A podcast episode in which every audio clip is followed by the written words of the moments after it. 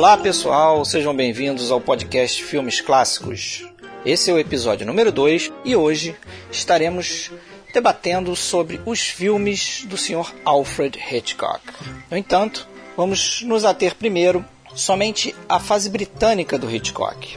Mais tarde a gente vai abordar os filmes da fase americana, mas isso será assunto para próximos episódios. Nesse aqui especificamente, a gente vai até Blackmail, que é o primeiro filme sonoro dele. Então a ideia aqui é passar um pouco de cada filme da fase muda até o primeiro da fase sonora, que como eu disse é Blackmail, chamado aqui no Brasil de Chantagem e Confissão de 1929.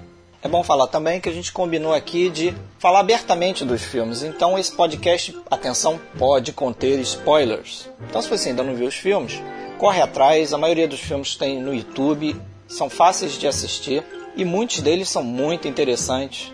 Seria legal você dar uma conferida antes de ouvir esse podcast. E para darmos início a esse episódio, temos aqui hoje um convidado para lá de especial. Tudo bom? Seja bem-vindo. How do you do? I'm Alfred Hitchcock. Não, não temos aqui, infelizmente, o Sr. Alfred Hitchcock, que obviamente já faleceu. Então vamos parar de besteira e vamos apresentar os verdadeiros participantes desse podcast.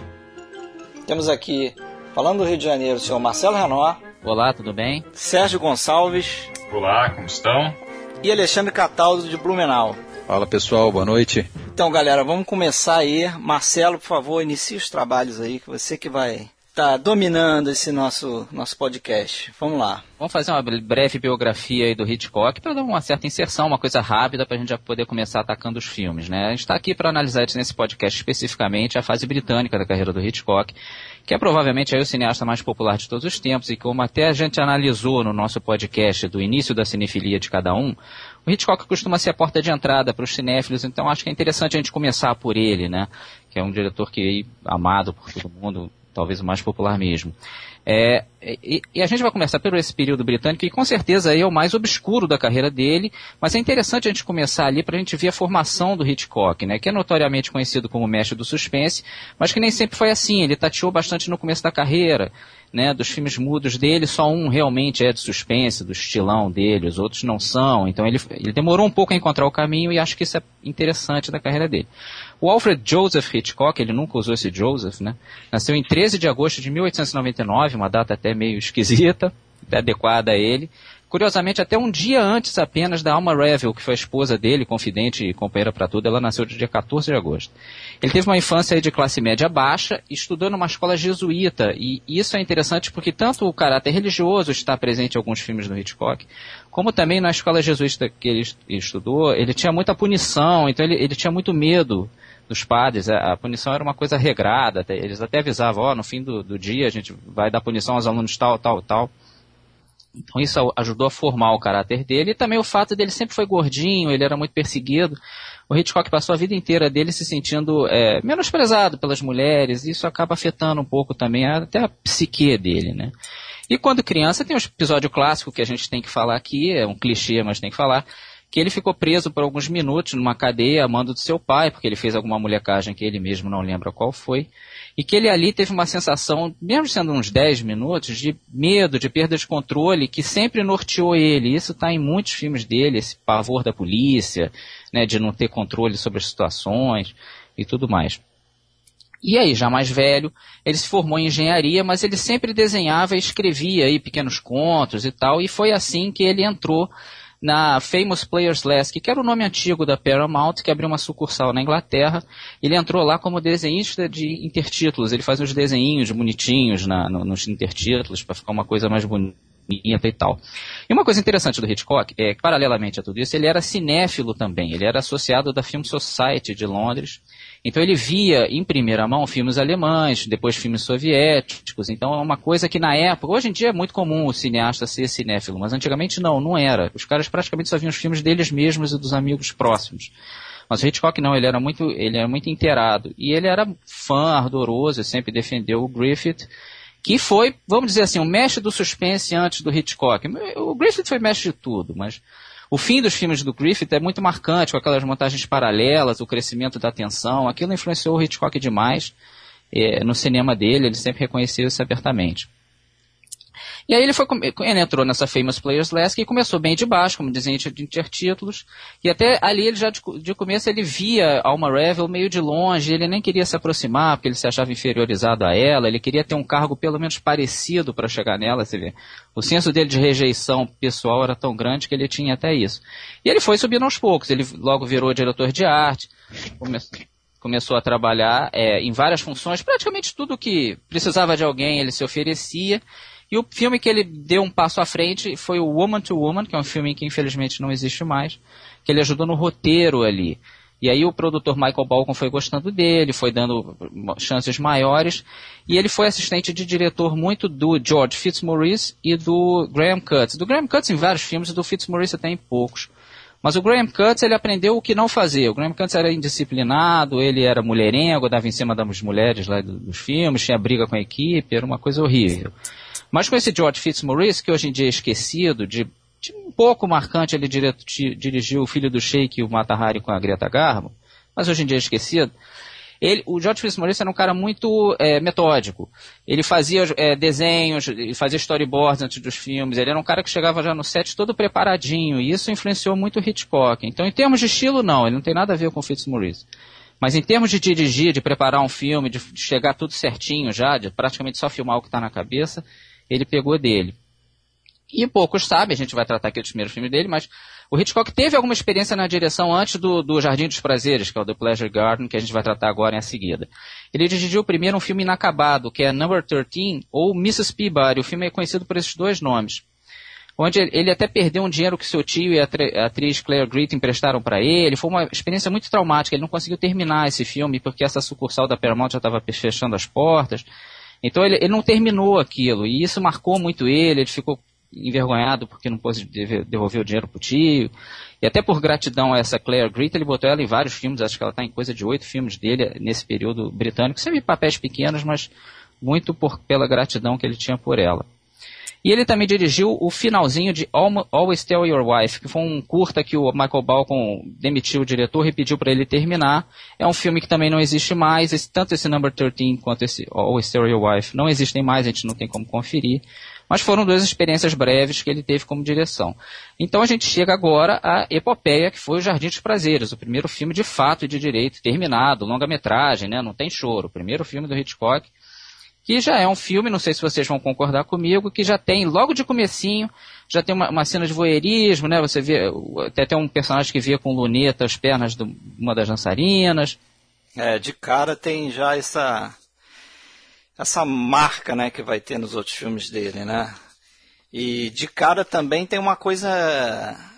É, a primeiro, o primeiro plano é uma escada, né? Que é uma coisa que vai aparecer em vários outros filmes dele. Daí você pode ver, pô, o Corpo que, Corpo cai, que cai, é o mais óbvio. O, o, Pacto Sinistro tem uma cena lá, aquela cena do cachorro que sobe a escada. Psicose lá, o Arbogast. É morto numa escada. É morto é numa escada. Então, tem um plano bacana no, no, no, acho que é no Blackmail, não é? Que tem que ele sobe, é, que ele é, sobe, acompanha. Sobe quatro lances de escada. Sobe junto com os personagens, exatamente. A câmera acompanhando na, na vertical, assim. Eu fiquei com essa impressão também, que logo na, no, na primeira cena você já. Caramba! é o Hitchcock mesmo, é. E até também acompanhamento dos bastidores. Ele adora esse troço. Você sempre vê o bastidores ou de um filme ou de uma peça, né? E já ali já tem de uma apresentação de vaudeville, né? Que dali é mulheres mostrando as pernas mesmo. É, e a mulher tá com uma peruca loura, não é isso? É, também. também. Apesar de não ser uma o fetiche loura, eterno do O fetiche eterno deu um jeito de meter uma peruquinha ali nela. E o, o Jardim dos Prazeres é um filme que tem um jeitão um pouco alemão, que ele tem o um tratamento aí de, de, sombras e tudo mais. E tem a ver, porque na verdade ele é um filme anglo-britânico é, mesmo. Ele, ele não filmou na Inglaterra esse filme. Ele filmou, ele filmou na UFA mesmo. Na UFA. E também em locação na Itália. Não, é, esse filme, na verdade, foi, é, como você falou, Marcelo, ele foi filmado em, em Munique, né? Em é, estúdio. É, nessa época ele estava trabalhando é, na UFA, se não me engano, e, e no, no, estúdio, e fez não só esse, eu acho que o Mountain Eagle também foi filmado por lá, né, aquele filme perdido. E com, foi, com, externos, na, com externos na Itália, se eu não me engano. E, externas, aliás, complicadíssimas, né? Que ele relata bem naquele livro lá do, na entrevista com o Truffaut, que é uma, uma história à parte, né? A externa, que não, não era como ele teria no, mais adiante na sua carreira uma equipe de 150 pessoas acompanhando ele para cima e para baixo. Ali era ele, a alma e meia dúzia de gato pingado, é. tendo que correr para pegar trem, enfim. Não, e a alma segurando a barra dele direto. Realmente, a gratidão dele para ela não era de graça, né? Porque ele até, a cada plano que ele filmava, ele olhava para ela para ver, e aí, tá tudo certo? Valeu, pode ir. Então ele realmente dependeu dela demais, até em questão de pedir dinheiro emprestado para atriz. É, foi um filme feito na raça, acho que ele chegou na Inglaterra com quase nada de dinheiro. Agora, ela, a alma, a gente percebe na, nos créditos, ela aparece, eu cheguei a ver como assistente de direção, como continuista, como, é, acho que cenário, não é isso? Cenário, sim. Ela foi cenografista, ela fazia um pouco de tudo. Ela jogava nas 11, né, ali, acho que no início, né, depois ela começou a ficar mais como como assistente, script girl, né? Que, como não, e depois é, nada mesmo, né? né? Nos filmes americanos ela nem aparece, mas ela é vital, ela tá tratando o filme na pré-produção ali com ele. Se ela não disser que tá bom, é, não vai, esse, não ia à frente não. Marcelo, esse filme, é, não sei se você tem essa, essa informação, mas ele foi produzido na verdade pelo, pelo famoso Eric Pomer, né? Que era o, o responsável por vários filmes alemães ali. É, de, ele que deu o ok. Relevo daquela época, como é, o, o Dr. Caligari, Mabuse, Última Gargalhada, enfim, aqueles filmes alemães que fizeram a, a fama do, é, do, Até, do até foi bom você falar isso que você me lembrou. Que o Hitchcock, ele viu a última gargalhada ao vivo. Ele viu o Murnau. Ele estava no set Ele estava no set, ele aprendeu demais ali como contar uma história só em termos visuais. Porque a última gargalhada não tem intertítulos, ele não tem nenhuma fala, vamos dizer assim. É só visual. É um e ali grande. ele aprendeu muito com o Murnau, pô, melhor escola possível, né, cara? Esse, esse filme, na verdade, o, o Pleasure Garden, foi uma experiência é, inicial bastante, bastante positiva para o Hitchcock, apesar de que o filme, em princípio, ficou meio engavetado, né? O produtor olhou, não gostou, deixou, deixou ele meio de lado e, e ele só foi lançado comercialmente depois do, do estouro do, do The Lodger. É, a mesma coisa vai acontecer com o Mountain Eagle também, é. né? E Os o próprio juntos. The Lodger, né? Os três juntos. Não, The o Lodger The... foi na época dele mesmo. Na é. época dele, mas foi tipo 27. dois meses depois. É, desse... mas isso na, na, na, Inglaterra. Os filmes são de 25 e 26, esses dois primeiros, porque eles foram lançados na Alemanha, na década, na, na época certa.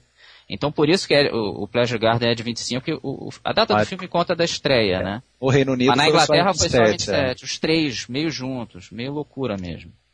Não, não e outra coisa que eu achei do, relativo ao, aos temas que vocês colocaram, né, que talvez seja o, o, o, que mais importa hoje em dia a gente discutir esses filmes iniciais é, é a gente ver o que, que já existia do Hitchcock é, é, que a gente ali, né? conhece hoje ali, né? Não, talvez a gente não não possa realmente num podcast aí que que a gente pretende ter o que, sei lá, duas horas no máximo, detalhar cada filme, mas o que, que a gente vê de Hitchcock ali? Vocês falaram do voyeurismo, né? Ah, tem o toque de humor com o cachorro. Né? O cachorro, é chave, né? O cachorro, Aquele é cachorro lambendo, é. o cachorro lambendo o pé da mulher, quando a mulher está tentando rezar. Aliás, é uma, aliás, é uma cena bem ousada pra época. É, né? bastante ousada. Mulheres, é uma come, começa a tirar né? roupa, você fala, vai aparecer ela sem roupa nessa, nessa cena, né? A gente tá falando de um filme mudo da década de 20, né? É, nesse ponto, esses dois filmes ali, que iniciais, fora o Mountain Eagle, que é um filme perdido, a gente vai comentar daqui a pouco, mas o, esses dois filmes, tanto The Lodger quanto o Garden, a gente vê muita, muitas situações que talvez fossem um enorme tabu mesmo para um diretor colocar no, no, na cena. Uma delas, é, além dessa questão da... Bom, para começar, homossexualismo a, a, as duas protagonistas da, da, do, do, filme, elas se conhecem na mesma noite, já dormem juntas na mesma cama. Na mesma não, cama. É, não é que elas dividem o quarto, não. Ela, ela, elas dormem juntas na mesma cama, trocam de roupa uma na frente da outra. E tem a, a, aquele costureiro que aparece lá também, homossexual, abertamente, e, e isso não, não, não, não devia ser uma não, e o mais bizarro. É que, né? E o mais bizarro é que o Hitchcock era virgem, como Isso. ele mesmo fala. Ele casou virgem aos 26 anos. Então ele nunca tinha tido relação sexual, e tem esse episódio que ele conta no Hitchcock Truffaut, que a nativa é afogada, né, pelo Levi lá, pelo Miles Mander na água. E ela, ela não pôde filmar. A nativa original, que não é a que aparece no filme, a mulher rodou justamente porque estava menstruada. Ela estava menstruada, ele não sabia o que era menstruação, cara. É, alguém teve que puxar ele num cantinho ali e dar um papinho nele ali, ó, oh, meu filho, tá acontecendo isso, isso, aquilo. Ele conta isso numa entrevista. É, né? exato, ele conta pro Truffaut. Então. Eu acho que você falou aí da cena final também, é, um, é um, algo legal para se notar depois na filmografia dele, né? Tem essa coisa da, da assombração da mulher, quando a mulher é, já tem essa coisa da, da, da psique, né? Dele tá, tá, trabalhando umas questões mais psicológicas. É, ele tal, quer né? matar a Patsy, que é a Virginia Vale, por causa da, da, da, do espírito da nativa, né? Tem é, essa piração ali. Tem essa piração. Já é também, eu acho que um elemento do que vai depois vai interessar ele, né? Ou sempre interessou, né? Ele já começou já colocando na, na tela coisas que, que são é, próprios do interesse dele, né? Como você falou aí na, na, na, sua apresentação, Marcelo, a, a, essa visão que ele forjou na, na infância, adolescência, negativa talvez do, do, do sexo feminino, né? Já que se via constantemente rejeitado. Então isso aí a gente vai notar que as personagens femininas dele são sempre é, humilhadas, são sempre é, submissas de alguma forma. É difícil é, é, ver uma mulher é, com forte com, né, no filme dele. Forte, se não for mãe, positivo, né? se for mãe é, é forte. Se for é. forte é porque é uma trambiqueira, né? Que ou, é, que... ou é mãe de alguém, mãe, as mães são fortes. Então nesse nesse filme ele já já mostra ali a, a eu acho que é a a Jill, né? É Jill a a Jill e a Patsy, né? A Patsy, é a Jill ela tem além ela tem um noivo e além disso tem três amantes no filme, né? Tem o dono da boate, tem aquele é, Duque, enfim, é uma bem saidinha. Bem saidinha, né? Quer dizer, não é nada não é nada, não recomendem nada o sexo feminino quem, quem olha aquela, aquela personagem dele ali, né? Agora esse lance da mãe forte, acho que isso é muito referência à mãe dele, né? Eu vi uma entrevista onde um, um, um cara relatava que só o fato de ter perguntado para ele algo mais assim é, relativo à mãe dele, ele tipo ficou com os olhos marejados e o cara não soube medir se ele estava constrangido ou se ele estava com tipo com raiva da pergunta que o cara tinha feito, entendeu? É, não, não, não, soube ler direito é, que tipo de relação que ele tinha com a mãe dele, entendeu? O pai dele era muito era austero, era, era muito distante, austero, né? era muito. E morreu quando ele, tinha, ele era novo, ele era adolescente, e o pai dele morreu. É. Outra coisa também que eu notei no filme são os detalhinhos. Tem uma hora que, que a Patsy dá uma flor pro cara, ou pro noivo, né? Que pro Levê, né? E ele não tá nem aí. Ela vai se despedir dele no barco, o cara nem, nem aparece na namorada para dar tchau para ela. É, ele é... já mostra, mesmo quando tava sóbrio ainda e teoricamente estaria apaixonado ainda, né? É. Ele não, já mostra ali ele que ele é um filho né? da, da mãe, é, né? Que ele não está, é. na verdade, ele tá um aproveitador, né? Tanto é Isso que... sem intertítulos, né, cara? Até, é. tem, até tem bastante intertítulo nesse filme, né? A gente reviu agora, eu, eu achei que tinha menos. É, eu acho que se você comparar com The Lodger, tem intertítulo Bastante. Pra caramba. É. Agora, não chega uma... a ser um absurdo, mas não é tão pouquinho, não. O Hitchcock ainda estava ah. aprendendo, é normal, o primeiro filme do cara algo assim que a gente sempre admira e presta atenção quando já conhece ali a, o estilo do, do, Hitchcock, mais do que temas assim de, de, de homem, homem errado e, e, e, loura, né, a loura fatal, ou, ou, enfim, mais do que isso aí a gente percebe e dá atenção a, a pequenas é, efeitos visuais, a pequenos cortes que ele faz, sempre fazendo justaposição de, de imagens para fazer as transições, né? Então ali tem aquele famoso o, o, esse, o, o, Miles Mander ali, o Levitt, né, o, o vilão uhum. da, vamos dizer assim, da história, ele, ele se casou com a Pets, mas ele tem lá aquela nativa que é amante dele, né, então ele, ele tem uma mulher em cada, em cada canto, então ele se despede, né, e o, enquanto ele está acenando para para Petsy dar um corte e ele continua acenando, mas já daí chegando e acenando para a nativa que está esperando ele. É, tem um corte bem legal ali nisso, exatamente. Uma despedida com um bom, boas-vindas, né? Com as é. boas-vindas, é. Então, é, em pequenos, pequenos cortes assim, que ele brinca com o tempo e, e, e, e o espaço, né? E, e, mantém a gente esperto e ligado no, no, no, no, no desenrolar da história, né? Eu acho que assim, um balanço geral do filme é que é um filme promissor, assim, ele, ele, ele indica que tem alguém que tem chance de um bom futuro. É claro que a gente já sabe que o Hitchcock é famoso, óbvio, mas se a gente só visse esse filme, eu acho que dá assim, esse cara pode virar um bom diretor, mas não, não dá uma certeza ainda, né? Não sei se vocês concordam isso. Não é que é, ele mas você viu que esse o... cara. É, eu ia, Eu ia perguntar justamente isso. Né? Analisando o filme, sem saber que é do Hitchcock, alguém diria que é um grande filme da fase Olha, eu teria que do cinema? eu, eu gostaria diria, de falar não, né? duas coisas para responder essa tua pergunta. A primeira dela, delas é a, que um jornal lá de, de Londres, o Daily Express, quando estreou esse filme, em 27, talvez aí já na, no embalo do The Lodger, então ele já Sabendo um Ao, pouco ao mais. comentar isso, ele já não falava apenas do Pleasure Garden, mas do, do conjunto dos três filmes que estavam estreando. Ele já mandou lá dizendo que era um jovem com a mente de um mestre, né? Então, Não, ele tem, tem promessa, mas não é assim, pô, que filmão. Não é tipo um Cidadão Kane, que é assim, Não é, e né? tem um problema aí também, né? A gente, eu pelo menos, só tive acesso à cópia de uma hora. Pois é. A gente teve a restauração aí recente feita pelo BFI, né, o British Film Institute, que os caras recuperaram mais 20 minutos desse filme. E dizem, quem viu essa versão, é que a coisa ficou mais é, é, agradável de ver, né? Você consegue entender mais algumas cenas, a coisa ficou mais fluida. Mas eu acho que isso aí que o Sérgio perguntou, você vê assim, como a gente está tentando fazer assim, pegando cenas individuais, você vê que o cara você nota que o cara tem algum domínio da linguagem ali. Essa cena que, você, que ele citou do, do a, meni- a menina dando tchau e a outra dando recebendo ele com um corte, né, fazendo um, uma elipse aí que você já entende que porra o cara tá de sacanagem com a outra mulher que tá recebendo ele. Tu já entende isso naquele corte, você já vê que é uma coisa diferente assim. É, não é um né? filme banal, exatamente. Não é um filme banal, totalmente banal. Agora, não é dos melhores filmes dele, normal. Essa, essa restauração que o Fred citou aí, só para ambientar eh, em relação a esse assunto, na verdade, o- todos os filmes mudos do, do Hitchcock, e aí incluído Blackmail, né, que, é- que já foi sonorizado, eh, mas todos esses nove filmes, já eh, deixando de fora o Montanha Eagle, evidentemente, que está perdido, esses filmes eles foram objeto de uma restauração eh, em conjunto pelo BFI, durou mais de três anos, milhões e milhões de, de libras aí foram empenhadas nisso, e eles fizeram, não, não foi apenas uma restauração de, de qualidade de imagem, não. Eles fizeram uma verdadeira, vamos dizer, arqueologia fílmica. Eles pegaram cópias desses filmes, diferentes cópias espalhadas pelo mundo, e tentaram reconstituir o que seria o filme imaginado e lançado na época lá, imaginado pelo Hitchcock e, e- e que as pessoas viram na época. E parece que o, realmente o Pleasure Garden foi o que mais se beneficiou dessa.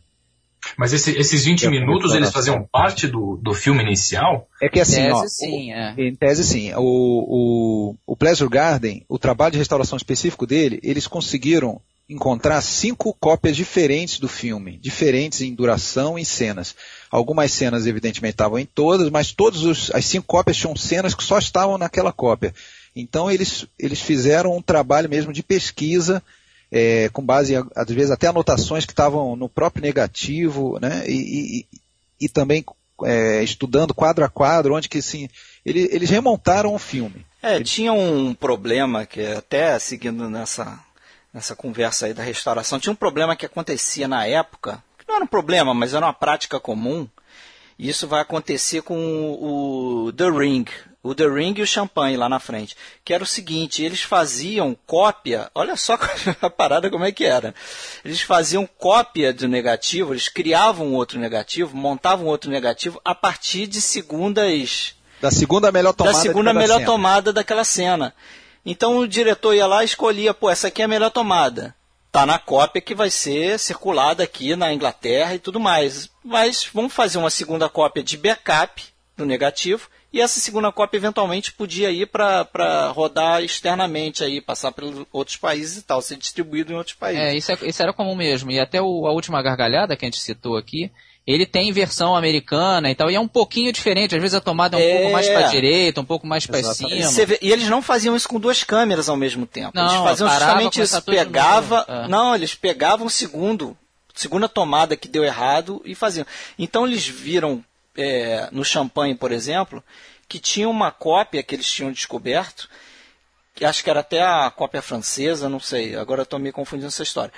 Mas que essa cópia eles percebiam que tinham cenas que eles olhavam e falavam assim, pô, isso aqui não passaria pelo, pelo nível de qualidade, pela exigência do Hitchcock.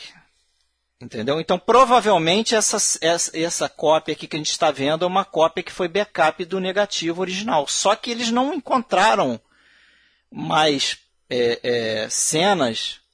Eles não encontraram alguma outra cópia que, que pudesse. Que fosse a original, que substituísse. Aí o que a gente tem hoje no champanhe é um negativo que foi montado, provavelmente, que não é o negativo original. Exatamente. Com certeza. Vamos então continuar, que a gente tem que tratar vários filmes, senão a coisa empaca. O The Mountain Eagle é só uma citação, porque ele é um filme perdido, né? Foi um filme aí, de novo, com essa coprodução alemã inglesa com a UFA e infelizmente ele não existe mais, mas recentemente o The White Shadow, que é um filme do Graham Cutts que o Hitchcock ajudou, fez direção de fotografia, roteiro e tudo mais, já apareceu na Nova Zelândia, então há alguma esperança, é pequena, né, a gente não pode se iludir, mas é, há alguma BFI, esperança. Só para só pra comentar, o BFI ele mantém permanente busca, ele tem uma lista de filmes mais procurados aí, de filmes perdidos, e o. Mountain Eagle, é, é, o tá Mountain Eagle está no é. topo dessa lista, eles é, o, permanentemente... O BFI, não sei se você falou, British então, Film Institute. É, falei, eu falei. É dos mais sérios nesse sentido, é, com onde, certeza. Onde eu tive a oportunidade de ir lá esse ano, mas infelizmente uma visita rápida a gente não consegue vasculhar, né? Se eu é. soubesse que já tinha esses filmes restaurados lá à venda, eu teria enchido a cestinha.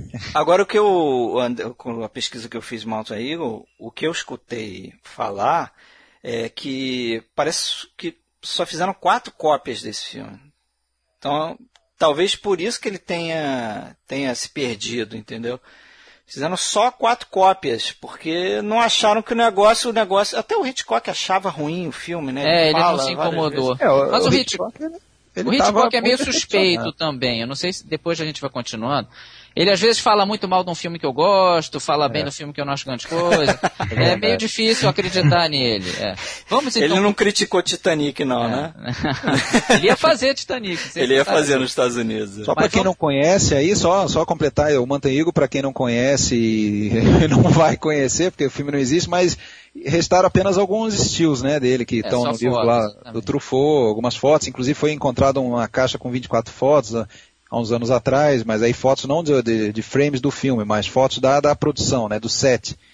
Pois é. então é. é. o que sobrou é aí, filme. É então vamos para o Inquilino, que é o filme aí que é considerado, eu sei que é um tremendo clichê dizer isso, mas tem que ser dito, é o considerado o primeiro filme verdadeiramente do Hitchcock, ele mesmo dizia isso, que é um filme onde tem a figura do homem inocente tentando provar que não é culpado, onde tem uma loura no papel principal, tem todo o fetiche com as louras, já que as louras são o alvo aí desse Avenger, né, esse vingador, que é o serial killer, tipo um Jack Stripador, né?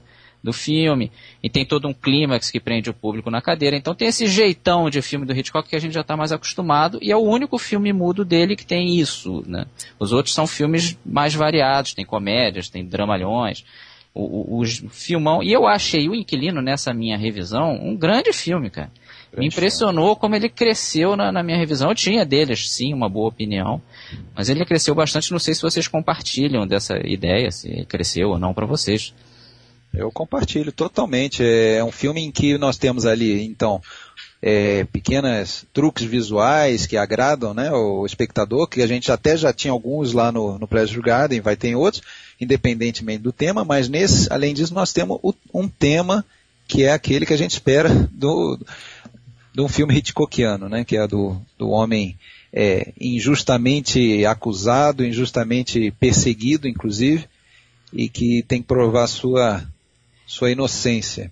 É, é, o bizarro, o bizarro é que era para ele ser ocupado mesmo, né? A história, a história era pro o mínimo para ficar dúbio, né? É. Eu acho que até Não, mas a história original ele é o cara, ele é o, ele é o Avenger, né? É, mas, mas o Hitchcock, mas se eu não me engano, ele pretendia terminar com um final meio aberto, deixando... É, meio bem definido. Mas o problema é que o Ivor Novello era galanzão, então ele não podia ser o vilão da história, o público ia reclamar, como depois vai acontecer com o Cary Grant em Suspeita, aí depois a gente analisa. Mas teve esse problema, o Hitchcock fez isso meio a contragosto, né? Mas acabou ficando mais parecido com os filmes futuros dele. Ah, o filme, esse filme cresceu bastante também no meu, no meu conceito aí. E você vê como a experiência dele na Alemanha é, foi trazida para esse filme, né? Pô, expressionismo alemão ali tem algumas cenas que, pô, a, a cena de entrada do, do Ivan Novello lá, tentando lembrar aqui, deve ser a cena mais. Deve ser a entrada de um personagem mais, é, assim, teatral, fantástica do, da filmografia do Hitchcock. Essa, essa entrada dele me lembrou muito a entrada do padre no Exorcista. Não sei se isso é proposital, mas é, é muito parecido. A hora que abre aquela porta, tem aquela névoa, é, aquele fogo. É capaz de ser uma referência. É mesmo, muito né? parecido. Eu nunca li nada sobre isso, não, nem sei se Não, falam isso em relação ao mesmo. Exorcista, mas é muito parecida a entrada dele, né? Eu olhei e falei, nossa, essa cena é a cena do Exorcista, assim, é, é muito, muito parecida mesmo. E esse sim, que eu tinha comentado, né, do Jardim dos Prazeres, esse, o Inquilino, aliás, o Inquilino, o Inquilino Sinistro, o Pensionista, Tem é, vários tem, vários, tem vários títulos em português, né? Esse é um grande filme, aquele filme que a gente assiste, um filme mudo, e a gente se esquece que é um filme mudo, de tanto que ele prende a atenção, né?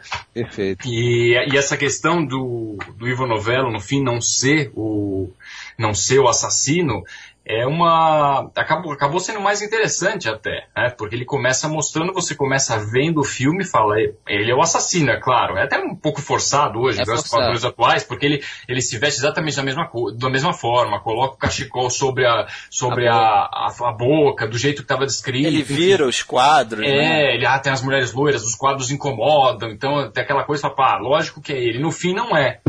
Mas, mas o clima, né, que é do filme é muito interessante, as coisas também que, que o Hitchcock faz, que, que vale a pena analisar, que é, Aquele uma início do filme, o que, que Aquele vocês acham início- daquele início em que ele mostra toda a- a- o percurso da notícia, né? É, a histeria coletiva, né? E sem, sem intertítulo, sem nada. Ah, aquele início é muito. O filme começa com o plano da mulher gritando, né? Claro que você não escuta a voz porque é um filme mudo, mas aquele plano assim dela gritando já, já te diz, né, o que, que veio o negócio. Tonight's Golden Curse, né? É, e depois o então. letreiro Tonight Golden Curls, depois a, a, a mulher no, no chão, né? Então é, é incrível como ele ele ele ele é me- mestre do suspense, mas é mais que isso também, né? Mestre de cinema mesmo. Como é que o cara domina a linguagem e, no filme mudo ele consegue ali com alguns planos te mostrar o que está acontecendo sem precisar ficar Sem recorrendo. precisar algum personagem falar tudo, é. Exatamente. Eu, eu- eu- eu- agora, esse negócio que o Sérgio falou do final, eu fiquei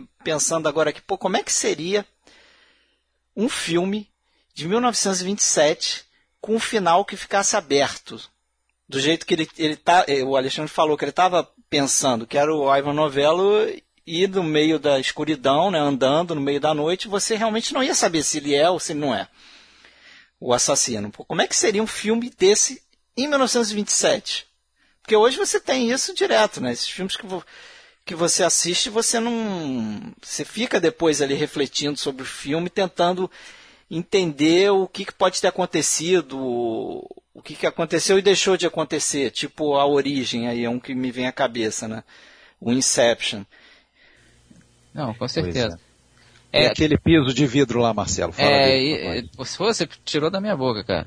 Tem esse famoso plano dele a- andando sobre o vidro que ele não podia passar som, né? Não, não- tinha como dar essa ideia de que o cara tá andando preocupado no quarto dele. Então ele fez esse piso de vidro, aí a gente vê debaixo é uma das cenas mais famosas do filme. O filme é muito engenhoso, ele, ele é toda hora criativo, né? Ele nunca é filmado de um, um plano contra plano Você besta. repara na, na hora que, o, que, o, que o Sérgio citou a chegada dele, né? Você repara o que, que acontece antes dele chegar. Um instante antes dele chegar, o gás acaba da casa, então a casa fica na penumbra, né? É, ainda tem Ele isso. entra como se fosse o prenúncio de que tem alguma coisa estranha para acontecer, né? Então apaga a luz, o pai vai lá botar a moedinha no gás e nisso ele, ele bate na porta.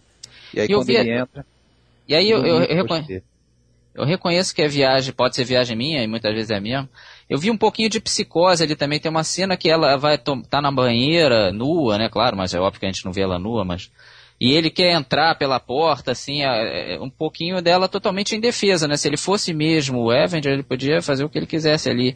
E, e eu também achei aquela casa um pouco parecida com a do Psicose, aquela escada. Não sei Ah, se vocês parece concordam. bastante. Eu notei Os isso também. móveis. Inclusive o, o plano lá dele subindo na escada me lembrou de cara o, o, o de psicose lá, o cara subindo, o Arbogast subindo, né? Não Então é de se estranhar que o Hitchcock lá em 1960 ele falou, não, eu quero uma referência para uma casa, eu vou, eu vou buscar no que eu mesmo já fiz lá no passado, né? É, bem, bem Provável. possível. Ainda mais antigamente, nos anos 1960, que ele fez o Psicose, ele deve, devia pensar, ninguém vai ver The Lodger, né, cara? Não tinha essa visão de videocassete, essas coisas todas. Então, é, a chance de alguém se tocar disso, como a gente está se tocando, era mínima, né? Hoje em dia já, o buraco já é mais embaixo. Mas ali é, o cara passava batido. Uma coisa que a gente não comentou, né? Imagino que, sei lá, se alguém um dia estiver ouvindo isso e não conhecer muitos filmes do Hitchcock, essa coisa da linguagem cinematográfica dele, que é tão rica nos filmes mais pra frente, né? De contar história sem precisar de diálogo, tudo, acaba sendo um fruto do, fato ele ter começado no cinema mudo, que ele, ele, desenvolveu nessa fase. Isso é interessante quando a gente assiste esses primeiros filmes dele, que a gente está vendo ele desenvolvendo essas técnicas, usando a criatividade de coisas que vão marcar os filmes dele lá na frente e isso tá, o embrião disso tá agora, é agora, no filme mudo, né? E é interessante prestar atenção nessas coisas quando a gente assiste esses filmes. Fala, puxa vida, mas a gente assiste os filmes tão antigos, tal, mas você vai ver os filmes da fase final dele, da fase americana, são filmes muito superiores, né? São filmaços que figuram em listas de melhores filmes, né? Mas qual a importância disso? Né? Então, é interessante ver essa fase britânica com esses olhos já, né? Claro, pode, não pode esquecer de comentar isso. É, ali é. ele já não, ele já mostrava que não dependia muito de diálogo, né, para para passar as ideias dele. Realmente. É, ao vai... contrário até, né? O diálogo naquela época, pelo menos, era entendido pelo, pelos mestres da, do, do, do, mudo e ele já incluído nisso como algo que iria atrapalhar. Tanto é que na, na entrada do som eles relutaram um pouco, né? Não foi uma coisa, era uma nova era uma, é, ele, um novo eles menos, menos o ali, né? O Hitchcock tem esse lado curioso. Ele tem esse, ele adora o cinema mudo e acha que foi a melhor escola do mundo para ele e foi mesmo. O cinema mudo obriga você a tratar tudo de forma visual, né? O cara que fica entupindo de intertítulos estava ferrado. Então ele tinha isso, mas ele também era meio pioneiro. Ele curtia o lance de aprender som e ele queria estar sempre na frente da, das coisas, assim. Quando foi para entrar, ele entrou com tudo também, é, né? Já dominando, vamos dizer. Tanto é, é que no Blackmail já, ele já faz algumas brincadeiras interessantíssimas com o E som, foi um primeiro filme inglês falado, né? Agora, o legal de falar desse filme também é que é a primeira aparição dele, né? É. Primeiro cameo dele.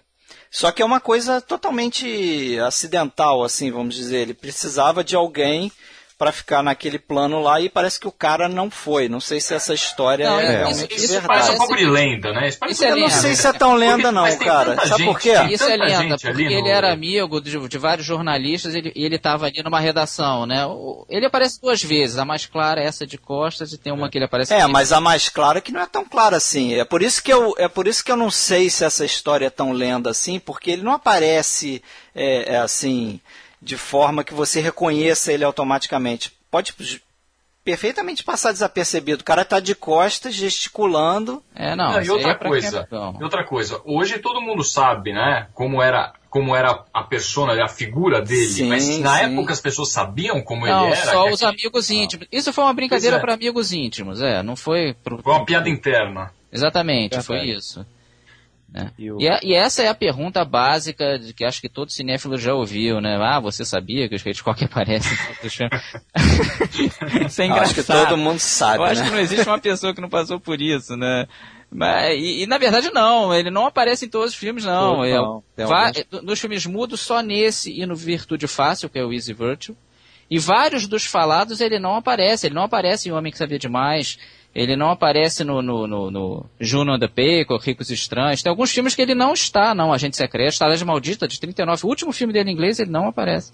Então, ele, foi, ele pegou isso a partir dos Estados Unidos, que ele realmente fez direto. Mas ele parava, fazia um pouquinho, parava.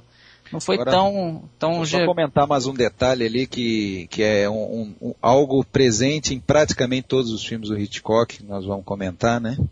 Que é a questão do humor, né? Apesar de a gente associar Hitchcock a suspense, a, a, histórias mais pesadas, tem sempre um, um tom de humor, é, salvo raríssimas exceções, né? O Homem Errado, lá em 57.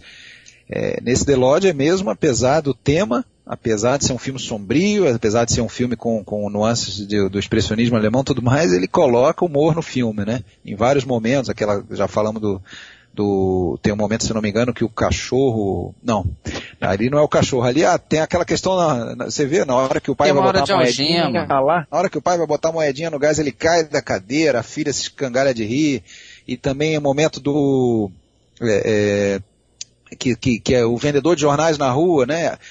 Os crimes sempre, sempre às terças, esse é o meu dia de sorte, quer dizer, fazendo piada com, a, com a, a assassino em série que está que tá sendo noticiado ali, né, que, que ele sempre matava às terças, e então pro, pro jornaleiro aquele era o dia de sorte dele, né. Ele dizia que o humor é fundamental para dar um alívio na, na plateia, né, Isso como ele se preocupava com, com a plateia, né, cara? É um cara que, que sempre vai vai estar tá olhando pro público dele, né? É, isso é interessante, né? Porque se por um lado ele é um cara que que é bom, o que hoje a gente já há um tempo já se convencionou chamar de autor, né? Autor geralmente é aquele cara que acaba se dissociando um pouco do, do popular, né? É um cara mais para um público é, é, é, seleto e não é o caso do Hitchcock, né? Ele por um lado ele ele faz o o, o, a obra dele, ele é autor, mas também é popular e também ele consegue é, é trazer o público para o lado dele. Né? Não, só um, um lancinho. Tem, tem um flashback desse filme que eu não me lembrava, cara, que é ele dançando com a irmã. Então, aliás, eu vi esse filme numa cópia restaurada pela SBFI. BFI, aí. Excelente, muda a é visão ótimo, de você ver o filme. Também. Eu vi e tem uma crítica a essa cópia. É? Ah, que eles meteram a porcaria de duas músicas lá cantadas. É, mas aí você pode tirar Pô, o mas me quiser. distrai. É, eu tirei o som, porque te distrai, cara. Eu saí do filme ali. Uma cena romântica, a cena, eles meteram a, uma música, música com vocal. É, não é só que é cantado, não. Ele narra o que está acontecendo na narra tela, o que está acontecendo, música. e a é música é, é meio moderninha. Eu pensei quando eu tava assistindo, a coisa destoa tanto que eu falei, entrou uma outra, eu tava vendo no computador, eu falei, abriu uma outra coisa, caixa, um site. Aqui, um outro site aqui, deixa eu ver o que, que é isso. Aí é, eu dei pausa e parou, falei, eu também. Tá acontecendo? Eu falei, não é possível. Porque a primeira versão que eu tinha visto não tinha isso, eu acho. Não eu tinha. não me lembro disso, pelo menos. Não, não tinha. Foi nessa restauração eles refizeram a trilha sonora. Agora, pelo lado bom também, não sei se vocês repararam, tem uma trilha que é meio que uma versão da trilha do Intriga Internacional. Ele fez uma revisão da trilha lá. Eles fizeram uma mudançazinha, mas você percebe que tem aquela trilha mais famosa do Intriga Internacional. Enfim, só curiosidade. É, vamos que vamos. E no final tem aquele lance dele algemado, preso na grade, que é aquela cena muito forte também, né? Ele é quase linchado ali.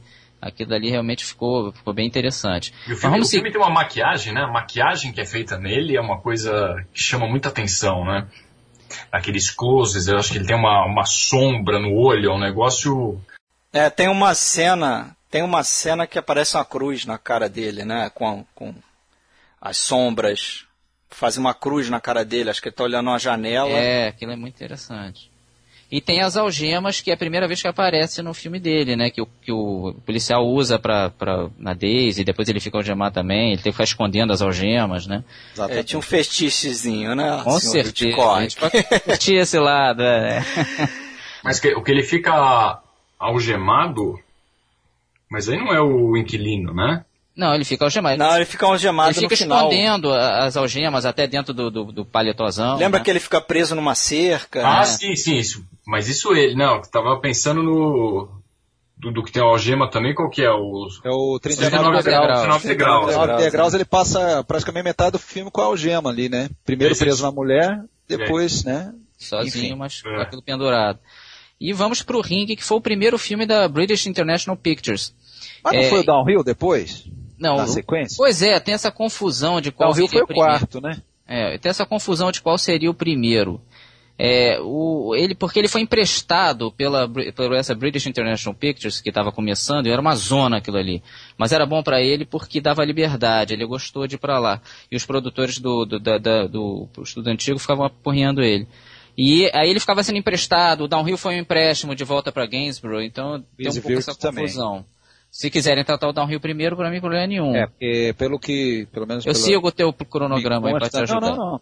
Não, não quero. Eu acho que na, a ordem dos fatores não vai mudar, mas salvo engano, ele, ele fez o Downhill e, e o Easy Virtue também, duas adaptações de, de peças teatrais ali, ainda na, na Gainsborough, na né? Isso aí. E depois é que daí foi então pro... Então vamos tratar desses dois.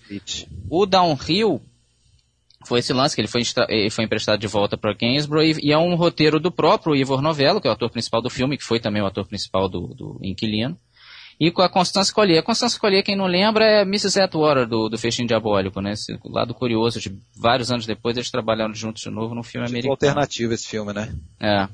E, e, é um filme que o Hitchcock não gostava, e muitos críticos atacam, né? É um dramalhão, realmente, mas ele é, eu acho ele muito inventivo, assim, eu, eu, gosto do Downhill, eu não acho o Downhill um filme ruim, de jeito nenhum.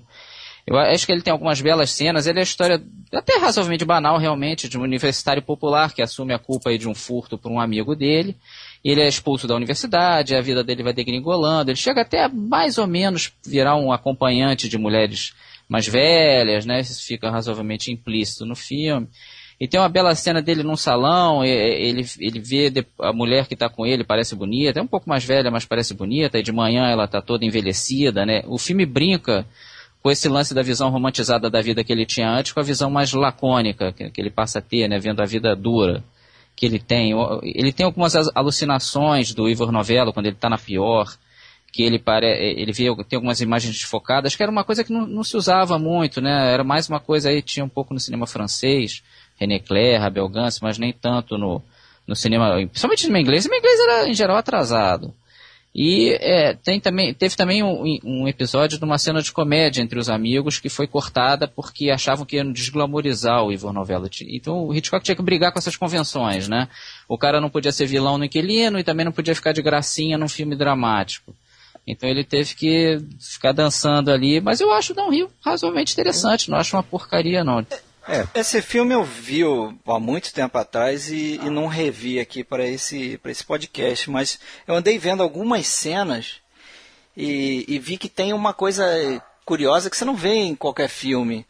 É um flashback falso. flashback falso. Depois ele vai fazer isso lá no Pavor dos Bastidores, né? Exatamente. Mas ele faz numa cena que, que acho que a mulher vai acusar.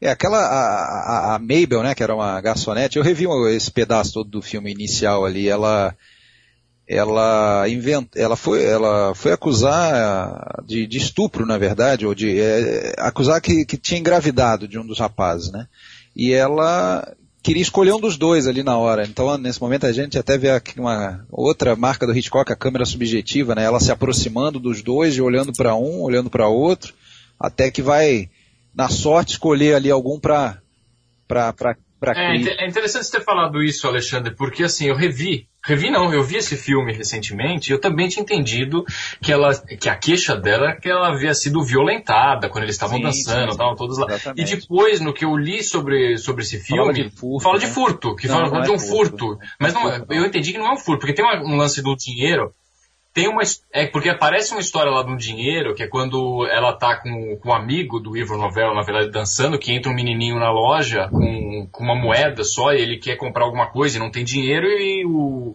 o Ivor Novello dá uma caixa, não sei se é um doce, alguma coisa para ele, dá para ele, ele leva. E depois ela volta, ele conta e ele acaba pagando. Então aparece um dinheiro na história, mas eu, eu não entendi que tinha sido realmente essa coisa de, de furto. Pareceu que era um negócio que tinha sido, tinha sido violentada. Não, ela, na verdade, engravidou engravidou. E na verdade ela engravidou mesmo, mas do outro, do amigo, né? É do é. amigo. Então ele meio que assumiu a falsa culpa, né? Na verdade é mais um caso de homem é, falsamente acusado. Só que nesse caso não é.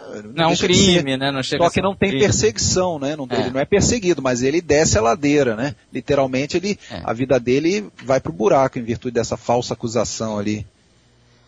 E no filme seguinte tem é o Mulher Pública, o nome em português de Easy Virtue, que é outro filme que o Hitchcock não gosta. Dessa vez eu já concordaria com ele. Eu também não acho o Easy Virtue grandes coisas. Não sei se vocês discordam. Que é uma mulher querendo esconder o seu passado do, do, do, novo marido, né? Eu tenho é... até medo de discordar. Pode discordar, mete bronca. Mete... É, por... Porque eu revi, né? Eu, na verdade, a fase muda eu consegui rever todos ali para essa, essa, esses dias para para refrescar a memória, já tinha visto todos eles lá, coisa de 10 anos atrás, e agora consegui rever. E é curioso, não sei se é a paixão influencia a gente, mas todos eles cresceram no meu conceito, até esse. É um filme limitado. Agora, assim como também até esqueci de comentar ali para o Downhill, esse também foi um filme que se beneficiou bastante por essa restauração. Tá? O Downhill ganhou também 20 minutos. E esse filme, é, a qualidade de imagem que era o grande problema dela. As cópias disponíveis estavam muito ruins. Esse foi uma, esse sim foi uma restauração de qualidade. É, não tinha cópia de 35 milímetros do filme, né? O formato original. E convenhamos, né? Uma, você Faz vê diferença. uma qualidade de imagem melhor, você já, você já consegue gostar mais e, e se, né? E se prender mais na coisa, né? E esse filme foi refilmado recentemente, né, com o nome de Bons Costumes, foi. de 2008, pelo Stephen Elliott. E o Stephen Elliott, que dirigiu aí o Priscila Rainha Deserto, certa, certo jocoso, assim, falou, ah, esse eu sei que eu vou conseguir fazer melhor que o Hitchcock. É. Uma das graças dele fazer o filme foi isso. Esse Mas eu tem... vou conseguir fazer melhor. Mas faz mais sentido, né? Mas faz mais sentido você fazer um remake de um, é, filme, de um filme que ruim. ruim. vou fazer o Gus Van Sant lá fazendo psicose de novo. Pô, tiro no pé, né? E, e, e ficou melhor, na minha opinião. Eu gostei mais realmente desse filme de 2008 porque é uma peça do Noel Coward e, e tem muito fala inteligente. O, o, forte ali são os diálogos, cara. Isso o Hitchcock não podia usar, né? No, no é, mas ele usa intertítulos muito bacanas e fortes nesse filme. Não, com certeza, até, porque eu até um pouco anotei, fica. porque eu achei que me, foi, é um ponto interessante nesse filme. Principalmente ali a, a, a, fala final, né, quando ela sai do tribunal, segundo julgamento, por, por, é, que na época ali era julgamento, né, um verdadeiro é. julgamento por causa de divórcio ela sai do tribunal e aqueles paparazzi cercando ela e ela já, para ela acabou, né? Não sobra mais nada. Então ela fala, shoot, there's nothing left to kill, né? Vamos dizer, é, é, Não, eu gostei, um eu gostei você também. Mas o Hitchcock acho que não achou, gostava é, dessa coisa não. Ele achou isso uma ele vergonha. Odiou. Ele odiou. Ele achava isso o pior diálogo ele que ele tinha. Ele tinha vergonha daquilo ali. Eu ah, gostei também, eu achei eu gostei, legal. Eu achei, achei eu também achei legal. É, eu discordo muito do Hitchcock às vezes, assim. Gosto, pô, achei ele um Agora, também, também temos aí um caso de homem errado, no caso mulher errada, né? Porque ela, no primeiro divórcio, ela não, não era culpada. Não, o cara era um alcoólatra e tudo mais, então, assim, é, ela estava mais do que certa em ser infiel. Agora né? era uma mulher inocente, rapaz. Quase é. sempre é um cara inocente ali, era mulher inocente. Então vamos seguir para o ringue, que aí... É o ringue, né? Que é Vai um... voltar, né? Não é de 27 o ringue? É, na verdade esses três, o, o Easy é de 28. Três, eu, eu fiz os da Gainsborough primeiro e a gente vai para o é, British International Pictures. Que esse filme, ele, ele, foi o primeiro desse novo estúdio e ele teve grande liberdade justamente por causa disso. Estava uma zona tremenda e é o único filme que o Hitchcock escreveu inteiro. Ele teve a ideia original e o roteiro. O único filme dele que é isso. Só ele escreveu ali. E eu acho um filme bastante interessante aí do Hitchcock, com um triângulo amoroso entre a mulher e dois boxeadores, né? Tem muitas sacadas visuais o filme. É engraçado que foi o único filme que ele assinou o roteiro, né? Totalmente. E não é um filme que, que, que tem crime, é, que é tem morte, estranho, né? que tem. Só que eu também gostei bastante do filme. Eu já tinha visto aí, sei lá, 20 anos atrás, né, quando a TVE, no caso, passou esses filmes, alguns desses filmes dessa fase britânica.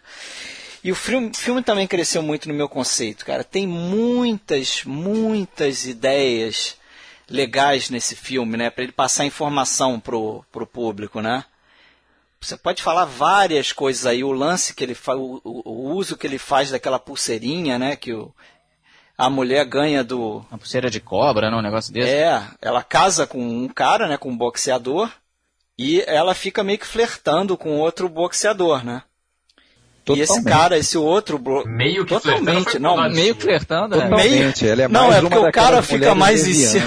Do... Pois é, isso aí é incrível também, né?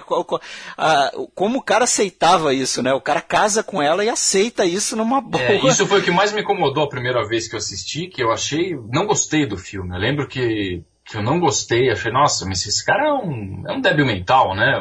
O boxeador deve ter tomado muito soco na cabeça para aguentar toda, essa, é, toda essa situação. É, e aí eu, eu revi agora, realmente, o filme tem. A parte visual dele é muito interessante. Um filme que, assim, hoje eu posso dizer que eu gostei. Não, até me surpreendeu, porque eu falei, vou rever só para poder falar mal de novo, porque eu, eu tinha achado realmente fraco.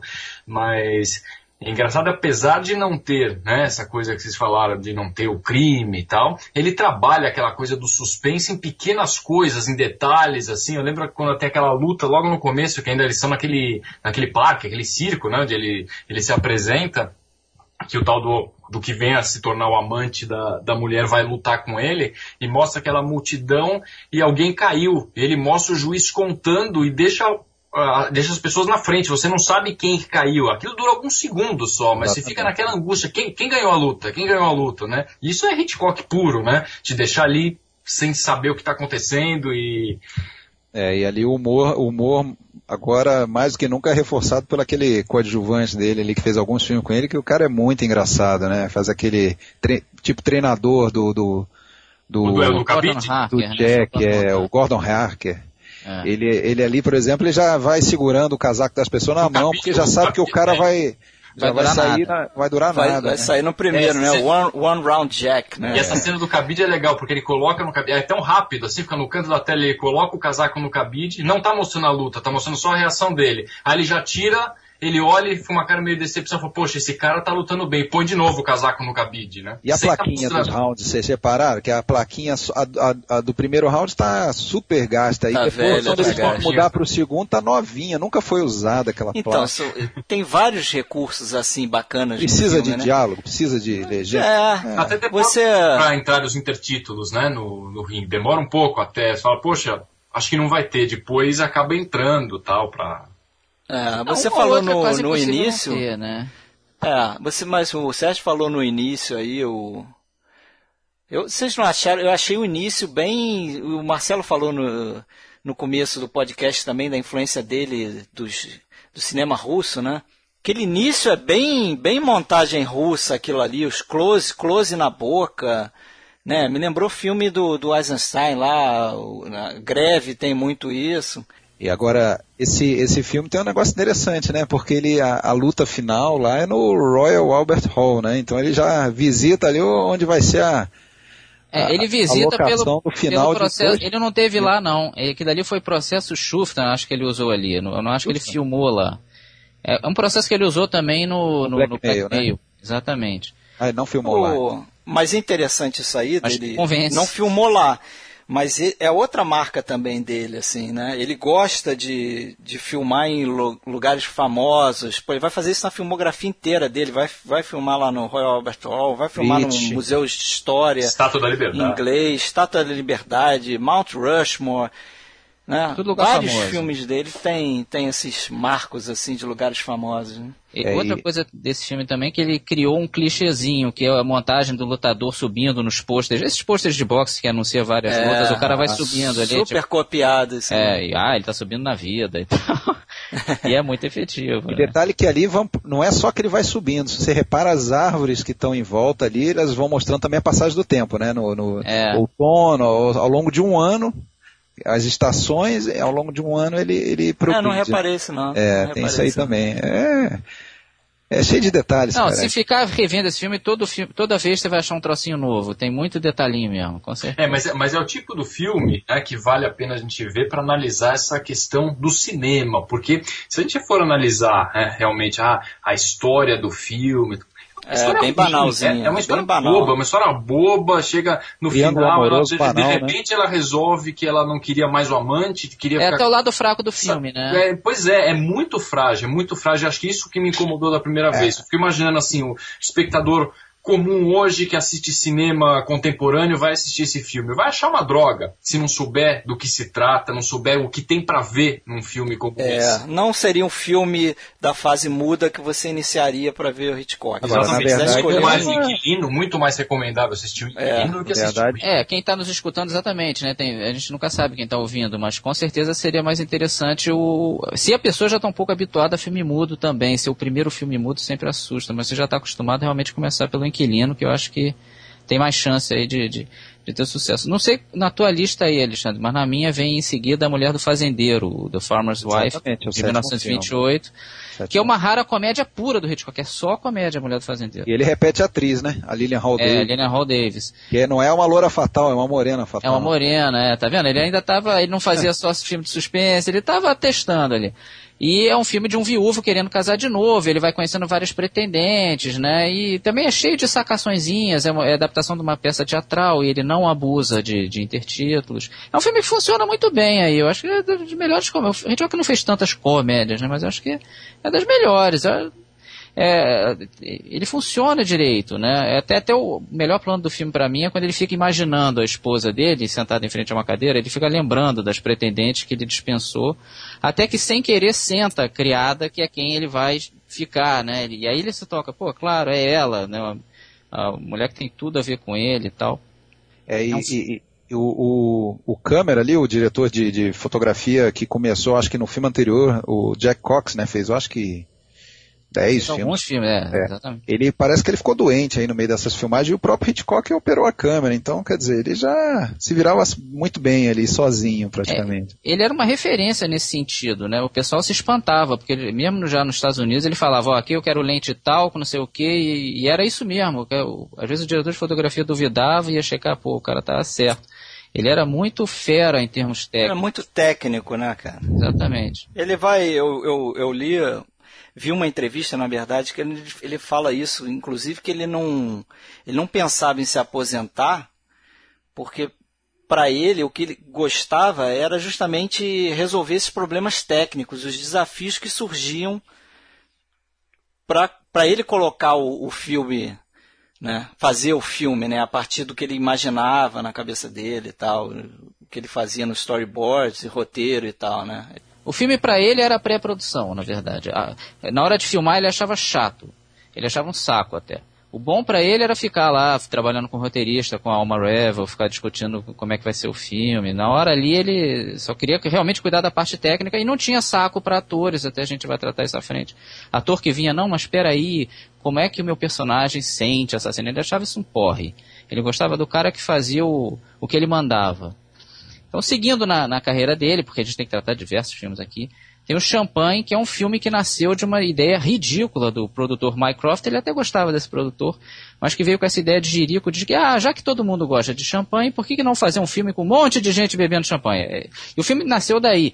E foi a única vez na vida do Hitchcock que ele fez um filme sem o roteiro terminado. Ele começou sem ter o fim. E ele tinha que ficar escrevendo com Elliot Stannard, que até foi roteirista de vários filmes dele também, da fase muda. E, e isso irritou o Hitchcock demais. Ele chegou a brigar com a equipe, que é uma coisa que ele nunca fazia. Ele perdeu a paciência. Ele achou a, experiência um horror. Eu até não acho o Champanhe tão ruim assim. Eu acho o filme regular para fraco, né? Até o Hitch- Aqui em off, o Alexandre parece que agora vai entrar elogiando o filme. Por favor, estenda o tapete vermelho para você defender Champanhe. Fique à vontade. Não, não, não, não, não vou dizer que é um filmaço, não vou dizer que é o melhor filme Hitchcock, longe disso, mas não é galinha morta, não.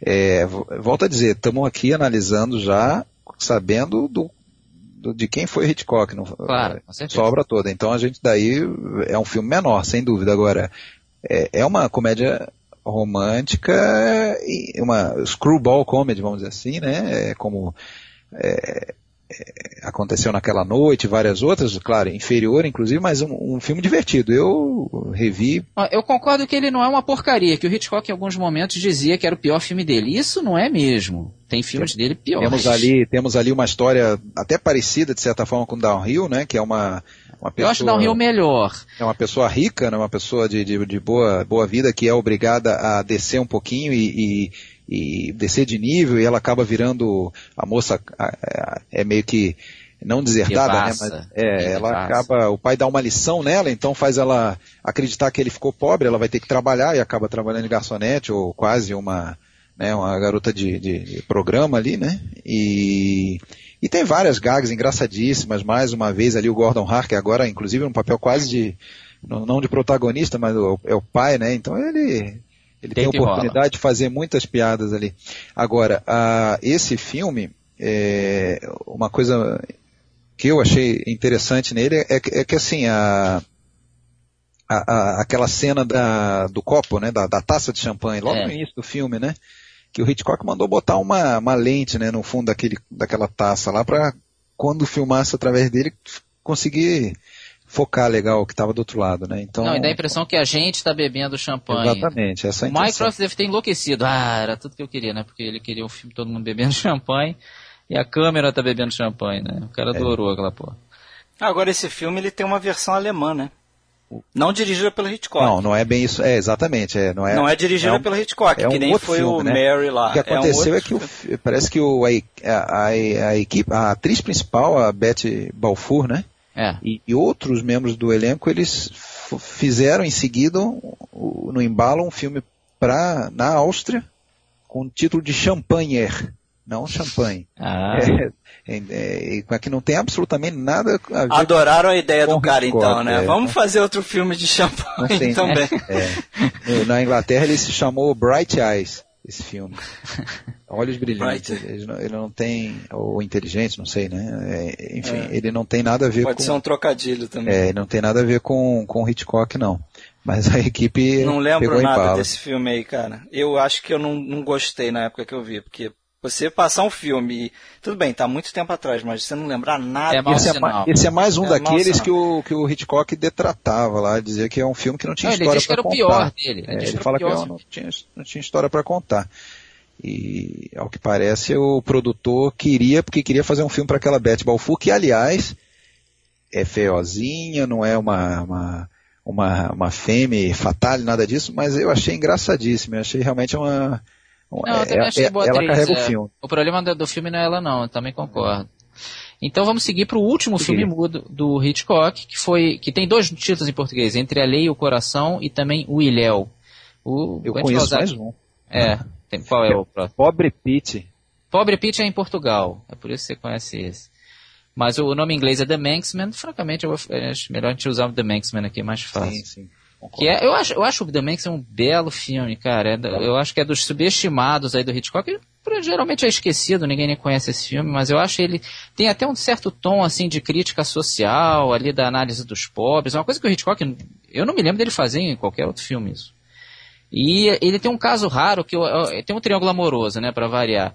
Até a Anne Ondra é a atriz, a mesma atriz que vai fazer Chantagem de Confissão logo em seguida. E é o amor da mulher pobre pelo advogado rico, é um amor real.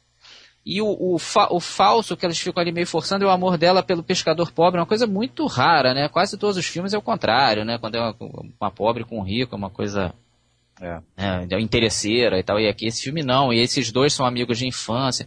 O filme também é muito rico visualmente. Muito rico. Eu, eu gostei muito desse filme, tá?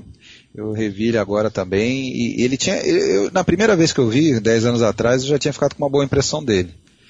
Mas agora melhor ainda. Revendo agora, também subiu, né? Era uma peça muito popular, escrita ainda no, no, no final do século XIX, essa peça The Manxman, já tinha sido filmada em 1917, e o Hitchcock pegou carona nesse sucesso. Era uma peça muito popular em, em Londres.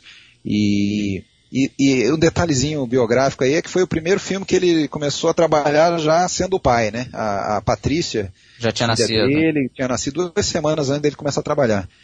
E, e, novamente ele repete ali o ator do, do The Ring, e, e oh. novamente num triângulo amoroso, o Carl Brisson, né, que era um ator dinamarquês. É. E a Anne Ondra estreia com ele, que para mim é o ponto fraco do filme. Eu acho ela péssima, péssima.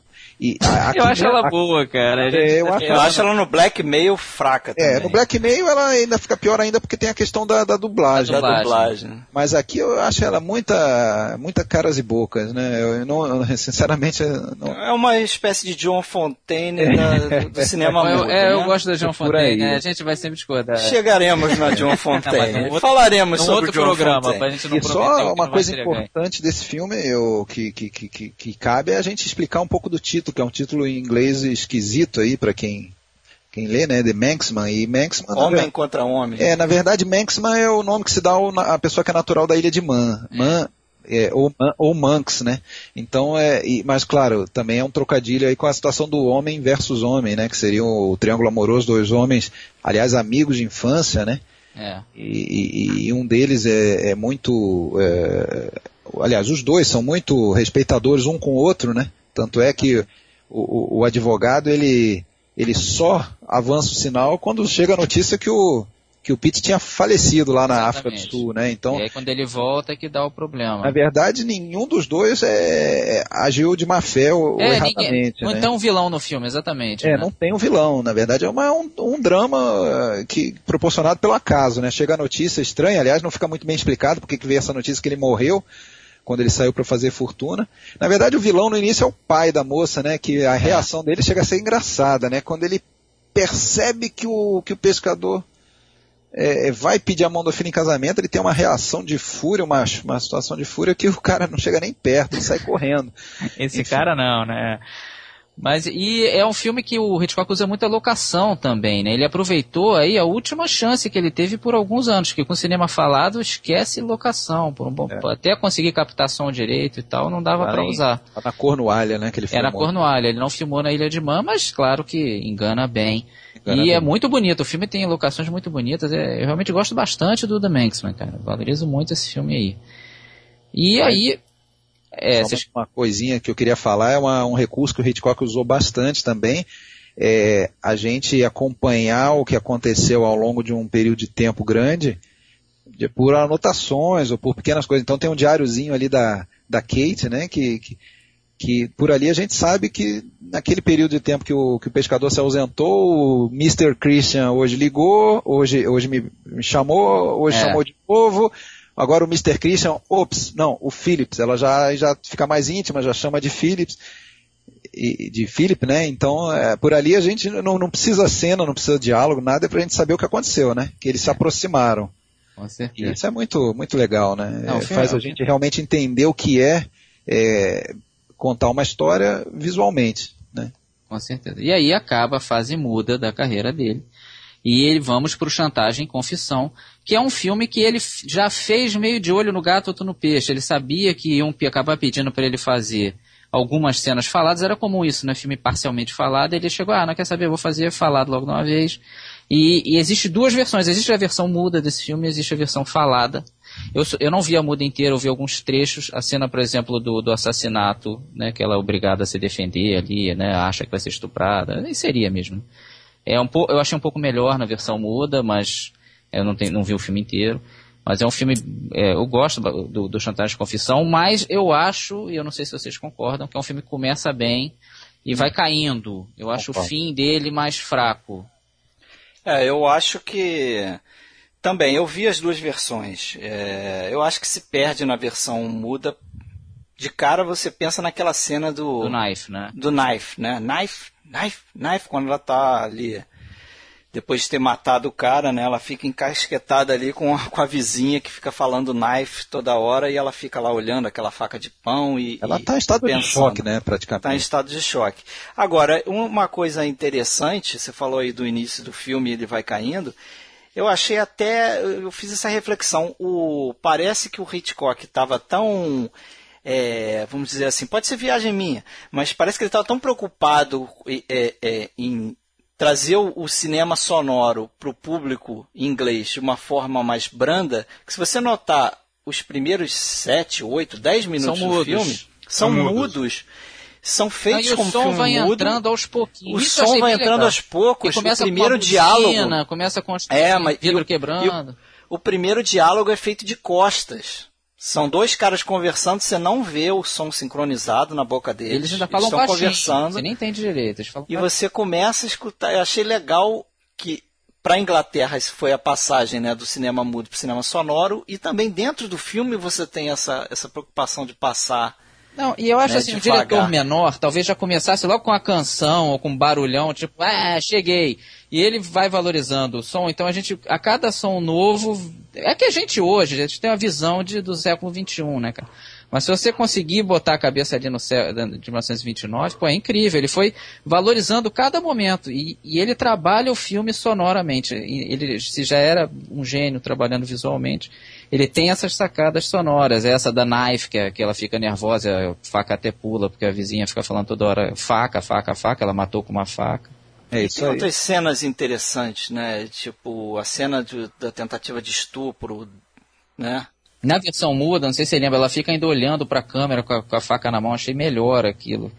É, eu não lembro. É, eu não cheguei a ver também. Mas eu acho essa sequência no apartamento é uma. A sequência é muito boa toda, né? Ela chegando, aquela coisa de pintar o quadro com com, com ele, com né? Com ele, tudo, e aí ela Ela, ela trocando de roupa. Trocando de roupa atrás do biombo, ele lá no piano. E fica quase split screen, né, cara? Fica uma parte ela trocando de roupa e a outra ele tocando piano, só que um split screen com, por causa do biombo, do né? Biombo, é, e, dentro do mesmo quadro. É, né? e, você, e você não prestar atenção, você não percebe que ela tá atrás do biombo. Só, nossa, mas ela tá trocando de roupa atrás dele, tá é, no biombo ali, depois ele mostra... Essa sequência toda é muito boa, a parte do assassinato também, porque não mostra o assassinato, então você fica vendo só aquele lençol se mexendo, você sabe o que tá acontecendo, porque ela vai com a e pega aquela faca, você sabe o que vai acontecer. Depois sai o braço do cara morto ali, né? É, Depois mas é... Ele... Mas, mas eu concordo também. é, O filme começa muito melhor do que ele termina. Até aquela coisa, perseguição, aquela. Eu achei a perseguição uma droga. Ah, é, Assim, não é nada empolgante aquilo. É, é o que é no museu, não é isso? Exatamente. British Que é no museu e tal, você olha assim, aquilo não funciona. Aquela perseguição pra mim não funcionou. Também não cria funciona pra tensão, não cria tensão nenhuma aquilo.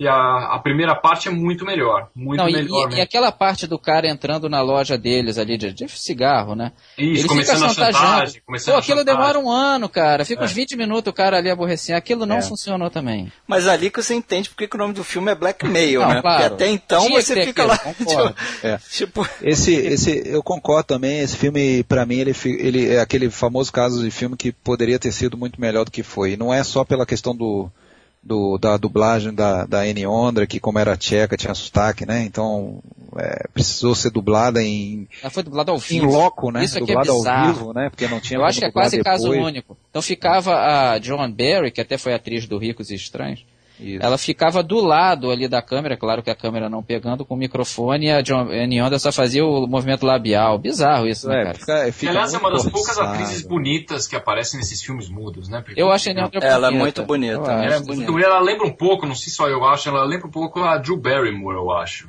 É, eu achei olha também. uns- Eu pensei Eu acho até mais né? bonita que a Barrymore. É, os traços mais delicados, né? E tem Mas- também, não é o filme, mas é interessante. Tem esse teste sonoro que ele fez com a Annie Onda, que ele fica sacaneando a Annie Onda. Ah, é, ali ele se mostra bem. Bem- ele era aquilo. bem né? safadinho. Ele né, fazia ali isso sempre, né? Ele era conhecido por ficar fazendo É. piada e deixando as pessoas sem graça. Ele era o rei desse troço. Uma coisa que eu acho interessante destacar nesse filme, já que vocês falaram de, de do hit safadinho, é que os, os quatro personagens principais desse filme ali, eles são é, não- é, são todos são todos todos têm uma culpa no cartório, né? Não tem É, ninguém, ninguém santo é nesse santo. filme, né? Desde a Alice, né, que é a personagem da Anne Ondra, que na verdade ela tem um namorado, tá flertando já, é, não é que ela brigou, Ela vai não é que ela brigou com o do cara, namorado, né? não é que ela É. brigou com o namorado e depois achou outro, não. Ela já no restaurante já já já estava se comunicando com o cara com quem ela tinha marcado, né, o pintor. Então tem tem ela que não é grande coisa, tem evidentemente aquele aquele vagabundo lá que faz a chantagem. Tem o, o- o pintor que quis avançar o sinal com ela. Na verdade, o pintor é até o menos, né? Vamos dizer, não, É, tá fazendo- não foi muito longe, né? É, dias Agora, de hoje, se a mulher o subiu pro de- apartamento dele, né? É, agora o pior de todos para mim é o policial, né? Porque o policial, ele na verdade acaba sendo responsável pela morte do, do, do inocente, né? Do inocente de assassinato, né? Que era o, o, o, o chantagista, sabendo que ele era inocente, né? Para proteger, para livrar a cara da, da namorada, né? Então ele. Ah, e aceita numa boa É. também, quando vê ela saindo do restaurante com outro cara, É. né? Aceita também. Mas diz que a- o final que o Hitchcock queria não era esse, né? O que É, ele tinha imaginado seria ela sendo presa no final, assim como acontece no, Exatamente. no início do filme, que eles prendem um indivíduo lá que nada só pra mostrar o que, que era a rotina todo da, processo, né? da, da polícia, prisão e ia tal. acontecer exatamente isso com ela no final e ele ia acabar prendendo no final ia acabar o dia e tal e ela ia ser presa, né? Seria um final mais interessante até. né? É, e o Mas colega não ia perguntar, né? E o colega É. ia perguntar naquela, naquele banheiro onde eles se lavavam antes de ir embora pra casa, ia perguntar ao colega, ah, e você vai ao cinema com a Ah, sua namorada isso. hoje? Ele ia falar, Não, não, hoje não, hoje eu vou pra casa. Ia ser, ia ser muito mais interessante, Eu mas lógico, acho, com certeza. Mas na época era difícil. na época não dava pra colocar, pra Outra coisa um que eu também desse. gosto é depois que ela sai da, da- do apartamento do cara, ela fica andando por Londres, e no começo é Londres ainda de noite, toda ela, ela, ela inteira, sozinha é. na multidão. Fica E vendo tem- as mãos, não é isso? É, fica vendo, tem um neonzinho de uma, uma é, fa- aquele mão neon com a é muito legal. A coqueteleira, né? É uma, E, uma e propaganda depois, que- eu que acho legal assim, tem ela na multidão totalmente sozinha, né? Porque ela tá ali quase catatônica. E depois ela meio que de madrugada, o dia raiando, ela sozinha nas ruas de Londres. Acho aquele, aquele plano bem bacana. Ela totalmente perdida, né, coitada? É. Bom, então é isso, né, pessoal? Eu acho que com isso a gente pode dizer que encerrou aí o Chantagem e Confissão. Então é isso, galera. Até o próximo episódio. Um abraço, Marcelo. Um abraço, até mais. Valeu, Alexandre. Valeu, até a próxima. Abração, Sérgio. Até a próxima. Abraço a todos, foi um prazer. Tchau, tchau.